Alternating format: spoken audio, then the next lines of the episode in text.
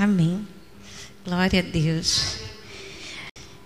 Ai, que responsabilidade, né, gente? Dá um frio na barriga. um nervosinho.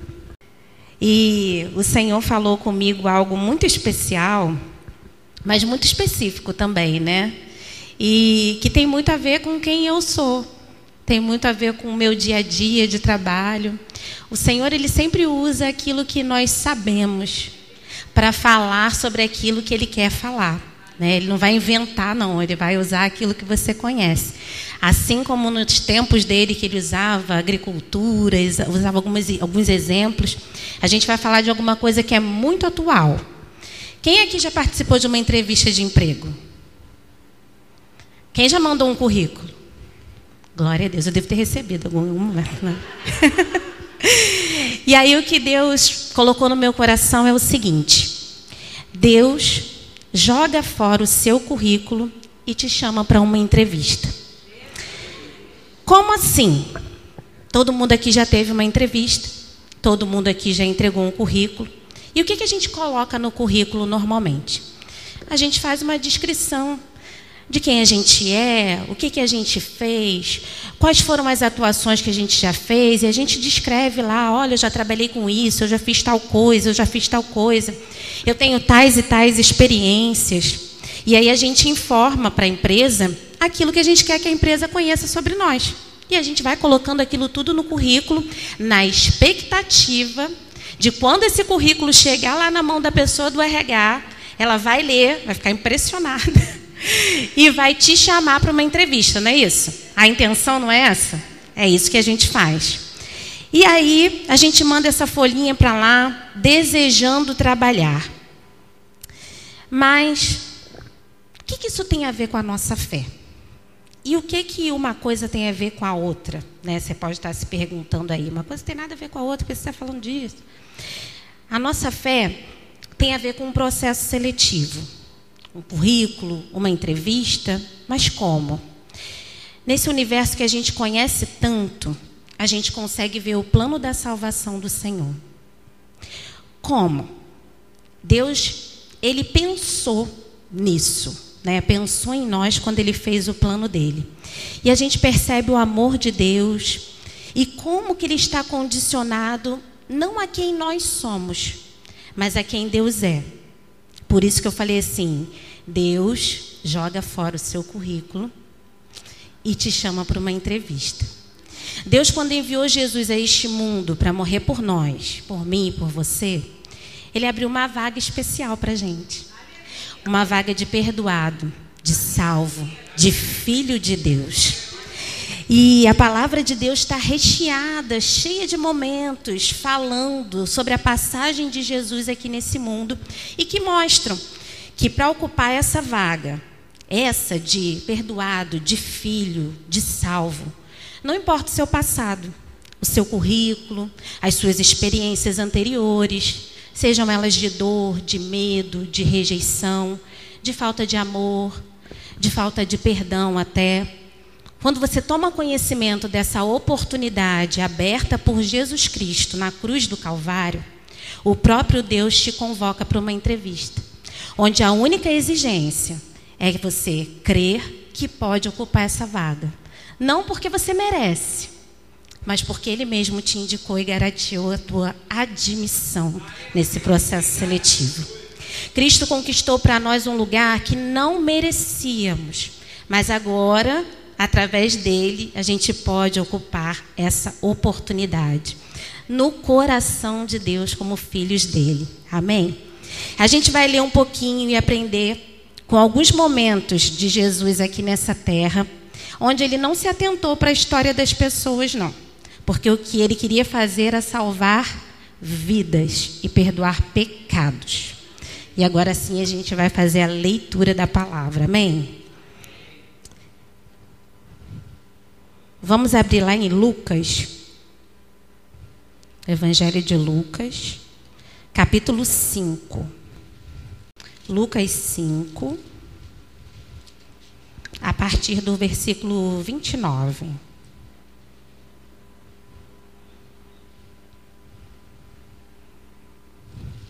Todos acharam? Amém. Vou ler aqui. Eu estou lendo na linguagem de hoje, tá, gente? É essa versão que eu estou hoje. Então Levi fez para Jesus uma grande festa na sua casa. Havia ali muitos cobradores de impostos e outras pessoas estavam sentadas com eles. Os fariseus e os mestres da lei, que eram do partido dos fariseus, ficaram zangados com os discípulos de Jesus e perguntaram: Por que vocês comem e bebem com cobradores de impostos e com outras pessoas de má fama? Jesus respondeu: Os que têm saúde não precisam de médico, mas sim os doentes. Eu não vim para chamar os bons, mas para chamar os pecadores, a fim de que se arrependam dos seus pecados. Quando a gente se aproxima de Jesus, a gente pode ter certeza de uma coisa: ele sabe exatamente quem nós somos. Ele conhece cada um de nós na profundidade. Mas para ele não importa se eu pareço bom, se eu pareço ruim, se aos olhos dos outros eu tenho essa aparência boa ou ruim, não faz diferença para ele. Ele sabe que nós precisamos dele ainda que a gente mesmo ainda não reconheça essa dependência, essa necessidade de Jesus. Jesus se sentava com pecadores não para afagá-los ou para mimá-los, ou para fazer com que eles continuassem pecando. Não, Jesus sentava com eles a fim de trazer salvação para eles, a fim de trazer mudança na conduta, cura das suas doenças emocionais, físicas. Ele fazia um convite para essas pessoas para perdoar os seus pecados. Não era à toa que ele se sentava com elas. Quando pecamos e erramos o alvo de Cristo, ele tem compaixão, essa mesma compaixão que ele demonstrava nessa época. E ele nos espera pacientemente procurar por eles, para uma conversa franca, para falar sobre o nosso pecado, para limpar o nosso coração, para nos purificar e iniciar uma nova caminhada conosco. Ele veio para que os doentes de alma fossem salvos e para que aqueles que aos olhos humanos não merecem perdão por suas histórias de faltas, de erros, fossem também resgatados por ele. Ele joga fora o seu currículo de pecador e assina sua carteira como salvo, curado em Cristo Jesus, porque foi para isso que ele veio Vamos ler mais uma, uma parte que fala também sobre a mesma coisa. A gente vai falar várias vezes para você gravar. Lucas 7. Lucas capítulo 7. Vai andar muito, não, vai ser tudo em Lucas. A partir do versículo 36. Você achou? Eu não. Peraí. Lucas 7, versículo 36.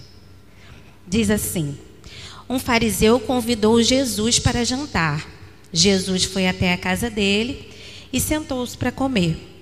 Naquela cidade morava uma mulher de má fama. Ela soube que Jesus estava jantando na casa do fariseu, então pegou um frasco cheio, feito de alabastro, cheio de perfume, e ficou aos pés de Jesus por trás. Ela chorava e as suas lágrimas molhavam os pés dele. Então ela os enxugou com seus próprios cabelos. Ela beijava os pés de Jesus e derramava o perfume neles. Quando o fariseu viu isso, pensou: se este homem fosse de fato profeta, saberia quem é esta mulher que está tocando nele e a vida de pecado que ela leva. Aí pula lá para o versículo 48, por favor. Então Jesus disse à mulher: Os seus pecados estão perdoados. Os que estavam sentados à mesa começaram a perguntar: Que homem é esse que até perdoa pecados? Mas Jesus disse à mulher: A sua fé salvou você. Vá em paz. Aqui a gente tem mais uma passagem onde Jesus deixa claro como o nosso passado perde totalmente o valor quando a gente se encontra com Ele.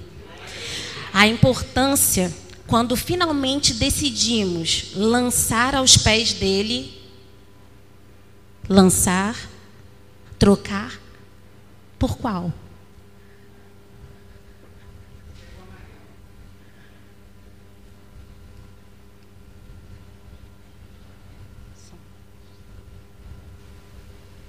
Som, som.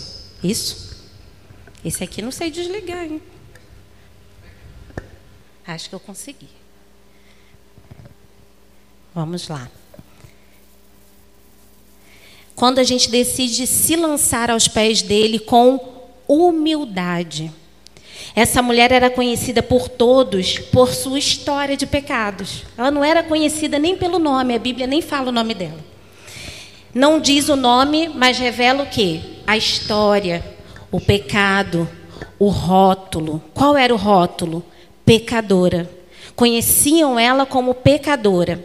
E o que Jesus falou muito forte ao meu coração quando eu estava lendo essa passagem, quando eu estava escrevendo, é que às vezes a gente recebe rótulos né, na nossa vida também. Às vezes a gente recebe um rótulo de imprestável, de sem futuro, de preguiçoso, de fofoqueiro, de mentiroso. Ou talvez alguém tenha lançado alguma palavra dura sobre você. Até quando você era mais novo, ou até agora mesmo. Você vai ser, não vai ser ninguém na vida. Você ouviu isso já há algum tempo. Ou você não vai prosperar. Você não tem futuro, não adianta. Isso é um rótulo que tentaram colocar em você. O que eu aprendo aqui, mais uma vez com Deus, e o que Deus está dizendo para mim e para você nessa noite, é que ele não leva em consideração o seu passado. Então, esse rótulo ele não quer mais saber. Ele não leva em consideração o que te rotularam há um tempo atrás, ou aquilo que lançaram para você com palavras duras. Ele não se importa. Ele rasga tudo isso, joga fora, não quer mais saber e cria uma nova história para você. Ele começa a escrever uma história a partir do momento que você se lança aos pés dele, se humilha, coloca diante dele a sua história passada e ele fala: Não, meu filho, eu conheço conheço, mas eu não quero saber dessa história. Eu quero agora escrever uma nova história para você a partir daqui, a partir desse momento que você me conhece, a partir desse momento que você começou a caminhar comigo. É daqui para frente. Daqui para trás, eu não quero mais saber. Esquece essa história também. E assim como ele disse para essa mulher, ele diz para mim e para você hoje que a gente vai em permanente paz porque esse, hoje, é o início de um novo tempo para a gente aqui nessa noite. Uma renúncia do nosso passado. E ele diz: não tem mais rótulo, não tem mais nada. Eu estou deixando isso tudo para trás. Vamos escrever daqui para frente uma nova história. E aí, para terminar, Lucas capítulo 18. Capítulo 18, a partir do versículo 9.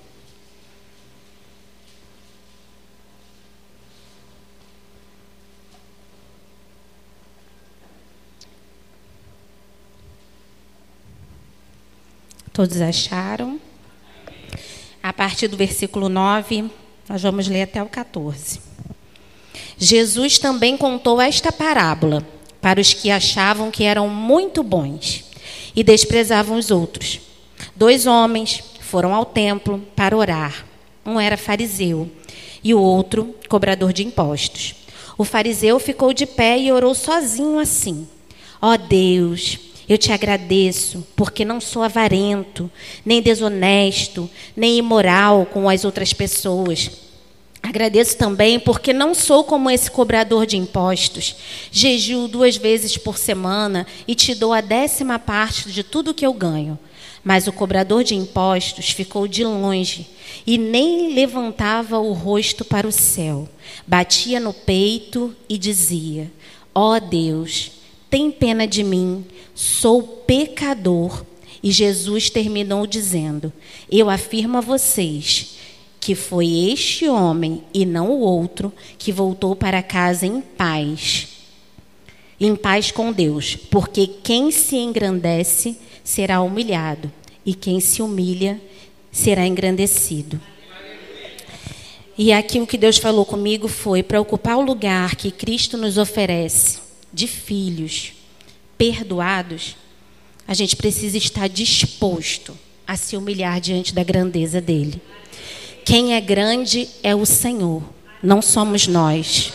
Grande é Deus. Nós somos pequenos, nós não somos merecedores. Se a graça não nos alcançasse, nós não seríamos nada, não poderíamos nem ficar de pé, mas a graça salvífica de Jesus nos alcançou, nos resgatou e nos colocou no lugar de filhos de Deus.